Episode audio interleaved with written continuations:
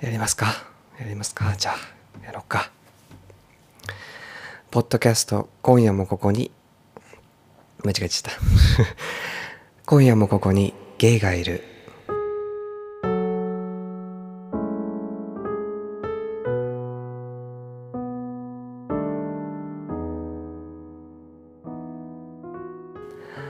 はい皆さんこんばんはこんばんはこんばんはこんばんは。おいみんな起きてる？みんなまだ起きてるのかい？もう寝てしまったのかい？この番組はってやつこの番組はってやつの台本がどこ行った？えーっとどこ行ったかな？まあいいか。この番組は日本のどこかに一人でいるゲイの若者講義によるポッドキャストです。何か有益な情報を得られる番組ではないかもしれませんが眠れない時のお供などにぜひどうぞお聞きください。というそういった魂胆でやっております。一人喋り久しぶりですね。でなんで一人喋りを撮るのかって思ったかというと私も今日眠れないからなんですね。ねあのスラッシュさんとのねあのゲスト配会の配信でもお話しさせていただいたんですけれどもそこで上がってねこう寝れないとか薬を飲んでも寝れないとかなんかそういうのは本当に日によってまちまちで私も今日なんかあれ順調だったのになとか言って今日は午前中に区役所まで行ったのになと思ってねまあ眠れないっていうところなので今こうやってポッドキャストを手なぐさ手なぐさみに 手なぐさみに撮っております。いいでしょう。手慰みってやらしい言葉だよね。でねお便りもいくつか来ているので紹介させていただきたいなと思っています。ゲスト会収録だとねお便りを紹介することができないから溜まっちゃうんだよね。いやでもあの構わずですねあのどんどんどんどんお便り送っていただければあの私の励みにもなりますし番組の紹介番組で紹介もさせていただきますのでぜひお便りフォームからでもいいしメールアドレスでもいいのでお便りを送ってみてください。お便りもらえるとね私本当に嬉しいの。あとツイッターで感想とさ「ハッシュタグここゲー」をつけてつぶやいていただくとかもさあれ見るとね本当に嬉しいんだ。じゃあしょっぱな行くか？しょっぱな行くか？あそうその前にね、まあ、の私事報告なんですけど私なんと引っ越しました。イエーイ。この音の入りからちょっと気づいたかもしれないんですけれどもなんかこうやけに音が響くんですよね。今時刻が11時37分なので決して歌うことはしてはいけない時間帯なんですがこの物件はあの演奏楽器演奏可の物件だから9時から9時とかん？朝の8時から夜の9時あ夜の8時までは楽器演奏可みたいな物件だったんですね。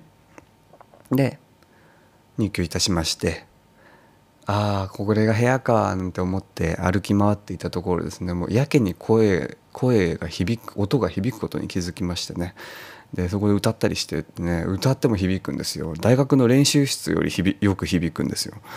だからこうね 不思議な部屋だ。そんなにそんなに天井が高いとかでもなくてそんなに、まあ、前の部屋15平米の部屋だったところからはと比べると広くなったんですけどかといってね別に何か特殊なからくりが またしゃっくり出ちゃったよ。しゃっくり前もだ前も出したよね。かといって特殊な間取りとかでもないのでなぜこんな風な響きが生まれてるのかは全くしゃっくり出ちゃった。あれだ前回出た時にしゃっくりを止める方法を教えてもらったのは確か水をコップに入れて水をコップに入れて棒を置いて反対側から飲むと止まるっていうの。やちょっとやってくるね。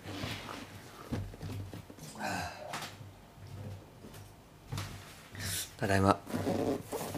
水飲んできたよ。あのコップに水を入れて指で横線を立って棒横棒を入れてその横棒の向こう側の口から飲むってやつやってみました。しゃっくり止まったんじゃない？どう？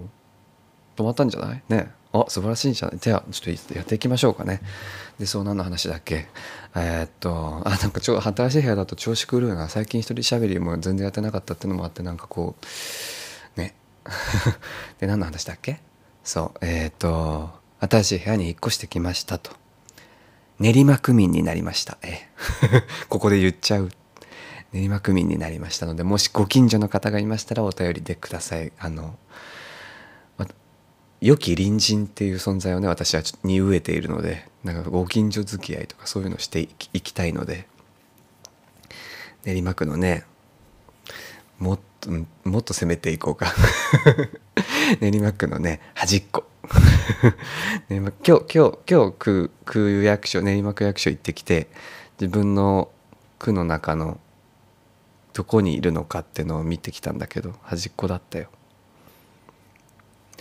大学がいっぱいあるとこです。大体分かっちゃうかな。これでね。で音楽演奏家の物件ってなったらまあだいぶ絞られてくるんですけれども。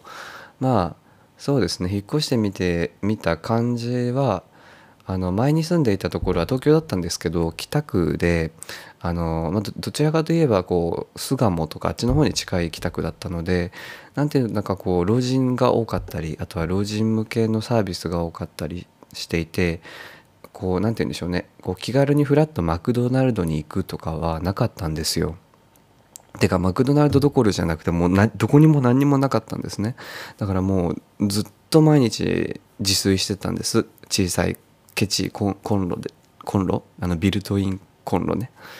ででそう。から比べるとかなりここの新しく引っ越してきたところの周りはすごく朝も夜はそんなだけど朝もね昼間？もう平日の昼間でもなんかわちゃわちゃしててあの多分大学が3つか4つとかあるし高校とかもあるから学生さんたちが使う街なんだろうなっていう風な印象を受けましたね。すごい活気があってあこれは人のよ良い気が流れているなと思いました。ええ そう。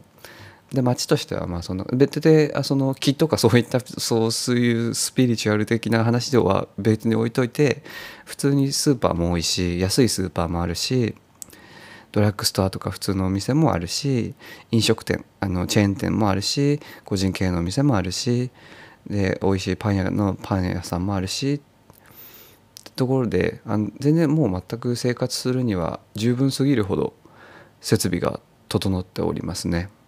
いいいいいい街を見つけたなって感じがします。なんか私にぴったりな感じ。こじんまりとしていてこう必要なものが必要な分だけギュッとそこにの集まってきている。そういう街を選べたのは良かったかなと思う。で今日区役所に練馬区練馬区行ってきたのね。練馬区役所。だから最寄り駅は練馬駅だよね。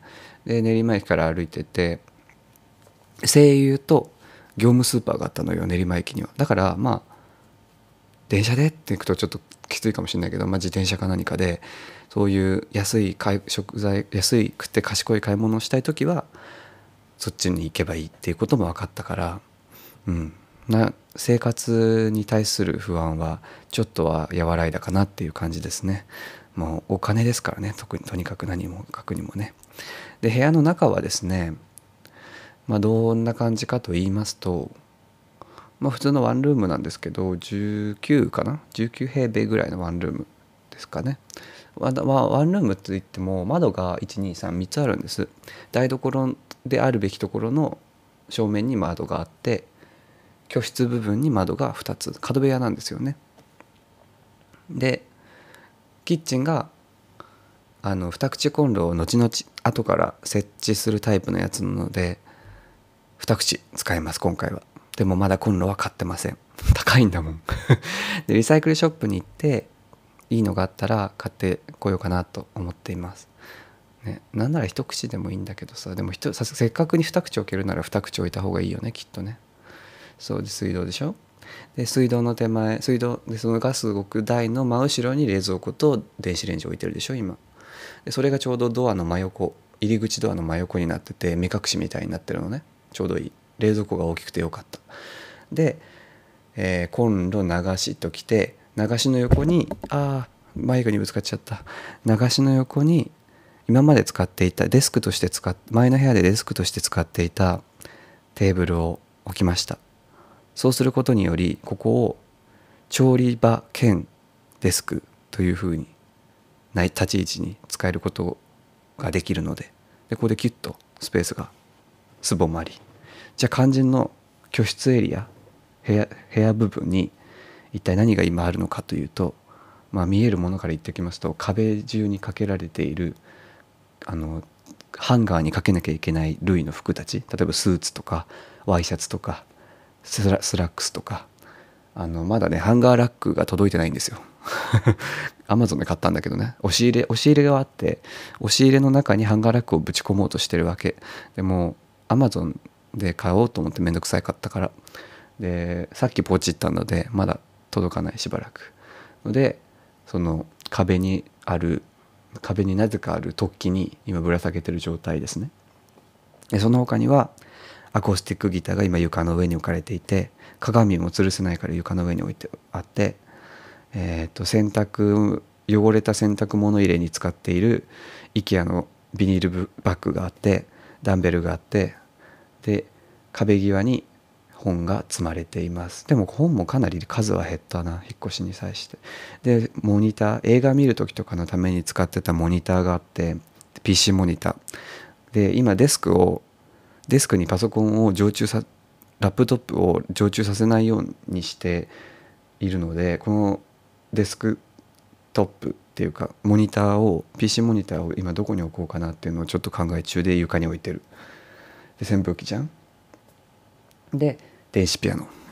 でベッド。だから驚きだったのはあの床と床とリノベがちょっと入ってるのかな？うん。築年数30年ぐらいなんですけどリノベがちょっと入っていて床のフローリングが全てあの白っぽい感じであつらえられていてでまあ天井とかも白で全体的に白でやっていけばそんなに狭くは全体的な色を白に揃えればそんなに狭苦しくは感じないかなという感じですね。ピアノ置いてギター置いて机も置いてるのにこんなに広々とした空間があるのは刮目というか 目目を目を覚まさせ覚まさせられるようなあの驚きでしたね。ここにだから友達とかが来た時はこのデスクの周りになんか折りたたみ椅子とか置いてべちゃくちゃ食べてもいいしこの空いた中央の居室の空間でこう車座になってというか何か小さなテーブルでも囲んで座っざじ地べったに座ってあのやればいいんじゃないかなっていうふうに思っています。ただやっぱりねまだ引っ越したばかりなのでないものが多いね。天井照明もついてなくてですね今あの 前の部屋で使ってたクリップライト IKEA のクリップライトをえっ、ー、とあの梁梁っていうんですか？部屋の梁の出っ張りに わずかにクリップで挟ませてそれのそれの下で今この収録をしています。でねお風呂はユニットバスなんですが前の前の部屋のユニットバスよりかなり広いですしかなり綺麗ですしかなりあの風呂桶が広いのでで昨日初めて湯船に使ってみたんですよ。で今回は自動湯沸かし器というか何ていうの？あのまずお湯を出すのが自動なのね。それが嬉しいポイント一つで。前の部屋はあのお湯と水が出てくるハンドルが2つあって両方とも回してお湯ともうクソクソ熱いお湯と水を混ぜて自分で調節しなきゃいけなくなったいけなかったんだけどなんか喋るの久しぶりだな。あの今回はですねあのピッてやればピッてやって42度とか43度とかに設定してやればもうお湯のとこ回せばお湯がその温度のお湯が出てくるようなタイプなのですごく楽です。シャワーが楽。でそこでそのの機械の機能でお湯張りブザーっていうのがついててあの湯量を設定するとその設定された湯量までたまると音で知らせてくれるよっていうのがあったんですけど何リットル？ってなって。で最初に出てきた数字が180リットルだったんですね。180リットルも使うの？と思って下げたの。160リットルにしてとりあえずお湯お湯をためをお湯ためを開始し始めたんだけど湯船に半分ぐらいになってもまだブザーが鳴らなかったのね。でも私もうケチだからさもうこれ以上は我慢できないと思ってもうそこで止めちゃったのねお湯を。だからねブザーはまだ機能は試せてないんだ。ねそんな感じでやってます。そんなもんかな、うん、結構やっぱ押し入れがねでかい。押し入れの収納力がバカでかいからそもそも私物をそんなに持ってないから多分持ってるもの全て押し入れに入れれば部屋がベッドだけみたいな状態にはすることもかなり可能ですね。洗濯機がベランダなんですなんですよ。で一回やってみたんですけど洗濯を。あのなんかどうやらベランダが傾斜になってるみたいですごい揺れるの。で片方の足が地面についてないみたいな状態だったので何かどうしようかなと考えて急遽あの手元にあったまな板で まな板を差し込んでとりあえずこれでってお願いしますっていうふうにしました。外で若者が騒いでいますね。という感じでまああのという感じでですねまあ講義えー、練馬区民になったよですね。新生活スタートということですので何か応援し応援を何何してもらう応援してください。いやでも歩いてみるとねやっぱりいろんな店とか前のとこと違っていろんな店とかいろんな試みとかが目に入ってくるからすごいあここが東京っていう感じ。前も東京に住んでたんだけどあここが東京かみたいな考えを覚えることは多いですね。あと練馬区役所がめちゃめちゃでかかったです。展望台からねスカイツリーとかね埼玉新都心が見えた。うん。そんな感じかな。引っ越し祝いください。ってね。いやでもね引っ越し祝いねマジで必要なものないんだよね。うん。でコンロは買うから明日、うん、明日買えるかな。うん。特に必要なものはないので、うん、はい。でどんな感じで講義引っ越しましたということでした。で、えー、たどたたどたいただいているお便りがありますのでそちらを読んでいきたいと思いますみんなこれを聞いてる今何をしてるのかな？えー、お名前ですお名前はモノモさん MONOMO ですね。モノモさん、年齢は20代です。えー、普通おたいただいております。初めて投書します。投書。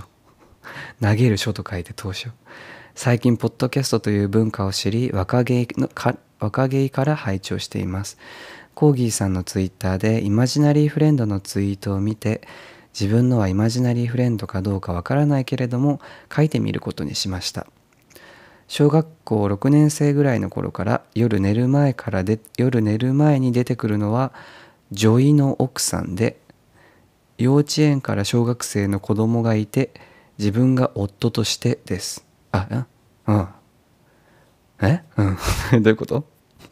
女医の奥さんで幼稚園から小学生の子供がいて自分が夫としてです。あれから10年以上経ちもう子供が大学生ぐらいになってますね。フレンドとしてはハテナですけど昔テレビで女装家の人たちが妄想で子供いると言っていたのでそういう類なのかなとも思っています。自分のセクシャリティ的に叶えられない夢的なことを置き換えているのかなとも思います。長文になり失礼しました。コーギーさんのお体ご自愛くださいませ。そして配信楽しみにしております。ということでありがとうございます。これはあれだね、イマジナリーフレンドの私の話を受けて、イマジナリー存在の話をしてくれたわけだな。だから、モノモさんは小学校6年生の頃から夜寝る前に出てくる存在がいて、そのイマジナリーな存在というのは、女医の奥さん。女医、女医。女性のお医者さんの奥さん。じゃ医者の奥さんでいいじゃないか。医者の奥さん奥さんであと幼稚園から小学生の子供。幼稚園から小学生の子供？順番に1人ずついるってことかな？幼稚園年中年長。小1小2小3小4 まあ子供がいてで自分が夫っていうイマジナリー存在が夜寝る前に出てくるってことですね。なるほどね。そういう場合はイマジナリーフレンドにどういったヘルプヘルプを求めるわけ？あ別にでもヘルプを求める必要はないのか。私はイマジナリーフレンドと会話して救われてた幼少期だったから。多分そのクリスチャンの人がさ「ああマリア様」とかさ祈るこんな状況どうしようマリア様助けてみたいな風に祈るのと同じだと思うんだよね。同じっていうか似た似たものがあると思うんだよね。幼少期のイマジナリーフレンドというものは。私、まあ、今でもうんそうね。今は今でもイマジナリーフレンドと会話することはないかな。でも最近ねあのスプリットって映画を見たんですよたまたま。え、ー、とシャマランシャマランだっけなシャマラン監督のスプリットでジェームズ・マカボイあのアイルランドだったかなスコットランドだったかな忘れちゃったけどあの鉛がアクセントがキュートなジェームズ・マカボイがつるっぱげつるっぱげになってる、えーと、多重人格の殺あれは何スリスリラースリスリラランス。わかんない。映画にあんまり詳しくないからあんまり説明は省こう。そのスプリットを見てあでもあんな感じだよな。私の頭の中もってちょっと思った。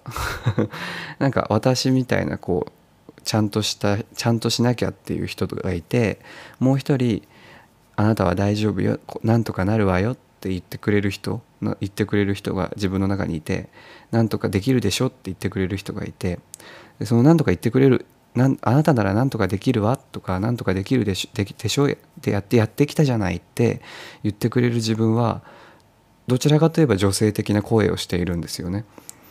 でもう一人別にああもうだるいもう何もし何もしたくないもうほんとうっさい本当にああもう早く早く早くもううるさい本当に。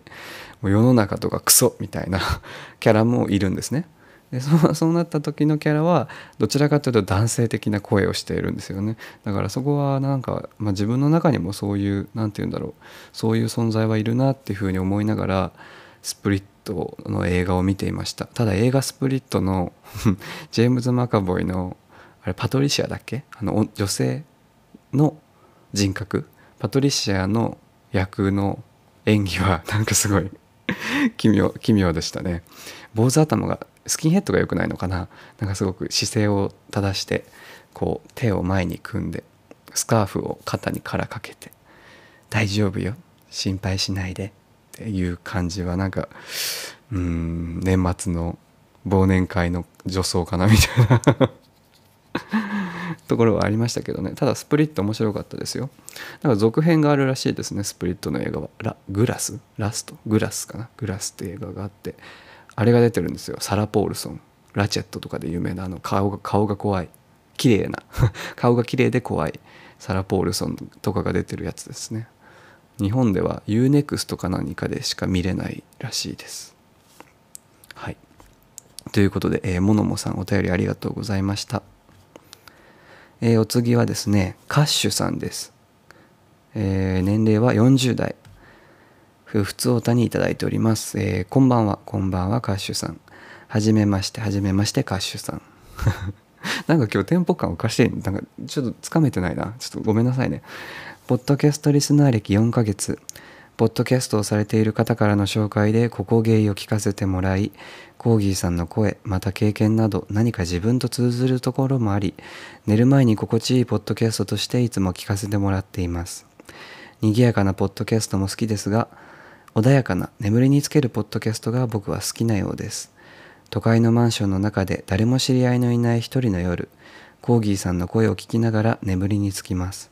これからも楽しみにしています。ということで、えー、初めての方でしたね。カッシュさんからお便りでした。ありがとうございます。都会のマンションでね、一人、私もそうだよ。まあ、私の声を聞いてね、眠れない夜が眠れる夜になった方がなるんだったら、それはとっても嬉しいことだよね。睡眠は大事ですからね。バンドは英字ということでね。都会のマンション、都会、東京、東京にお住まいなんですかね、歌手さんはね。私も東京住まいなんでねいつか会えるといいですね。ポッドキャストに出ていただいてもいいんですよ全然。ゲストとしてね、えー、そんなことを投げかけてみました。カッシュさんどうですか？あちょっとまたしゃっくり出てきそうになった。はい。はいそしてもう一つですね。えー、もう一つお便り来てます。大輔さんです。20代の方、えー、今夜はこんな夜なんですのコーナーにいただいております。すごく短い。仕事が終わらないんです。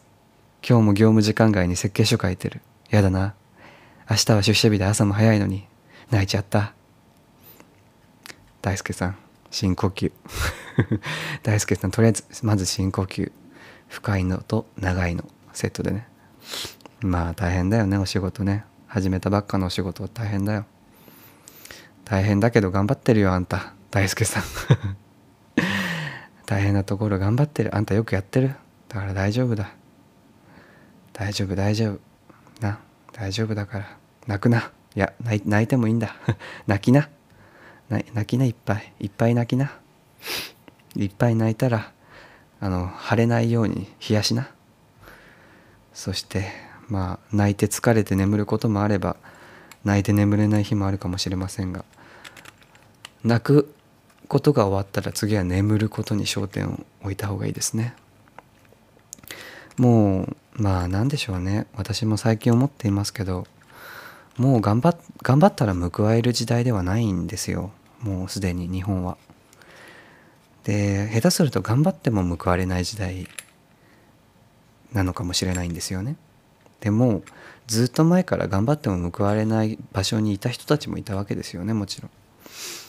だからそんな状況でしかもこんなコロナの状況コロナに対する政府のやり方とかオリンピックに対する政府のやり方とかを見てるとまあ、あとは IOC, のねバッハ会長がなんか広島に行ったとか なんか行くとか何とか見てると本当にもうなんていうかこう なんていうかこうああって思っちゃうんですけど。だからああって思っちゃってなんかもうやる気もなくなっちゃうしなんだかななんだかななんで頑張ってるんだっけって思うのは仕方ないことだと思う。うん、自然自然今の自然な流れだと思うよそれは。だから同じようにこうなんか頑張ってる人はさよく今こんな状況で頑張ってられるよなって思う。すごいと思う。だからあなたはすごいんだよ。こんな状況で頑張られてる頑張れてるあなたは多分自分で思ってる以上にすごいんだよ。だからもっと休んでほしいあなたには。自分を大事にしてあげてほしい。そう思います。ね。あこの部屋はですねさっきも申し上げた通り楽器演奏家なのででギターも実家から持ってきたのでいつか歌を歌うような配信ができたらいいなと思っています。まず最初に歌う曲は何だろうね。終わらない歌を歌おうじゃない？ブルーハーツじゃない？終わらない歌を歌おうですね。クソったれの世界のため。あんなあんなボーカルみたいなノリで歌ったら即退去とか言われちゃうんじゃないかな。まあでもちょっとあの初アコースティックポッドキャスト配信はちょっとセットリストをゆっくり考えていくのでちょっとお待ちいただければなと思います。あ結構喋りましたね。一人喋り。こんな感じで終わりにしましょうかね。えっ、ー、と番組ではですね、えー、お便りぜひぜひ随時ぜひぜひあの応募お待ちしております。メールでもいいですしお便りフォームのリンクが説明欄に貼ってありますのでそこに何でもいいんです。どんどんどんどん送ってみてください。私結構このね送られてくるお便りに救われてる部分もありますのでね是非ともあの送っていただけたらいいなと思います。えー、そしてあとは何？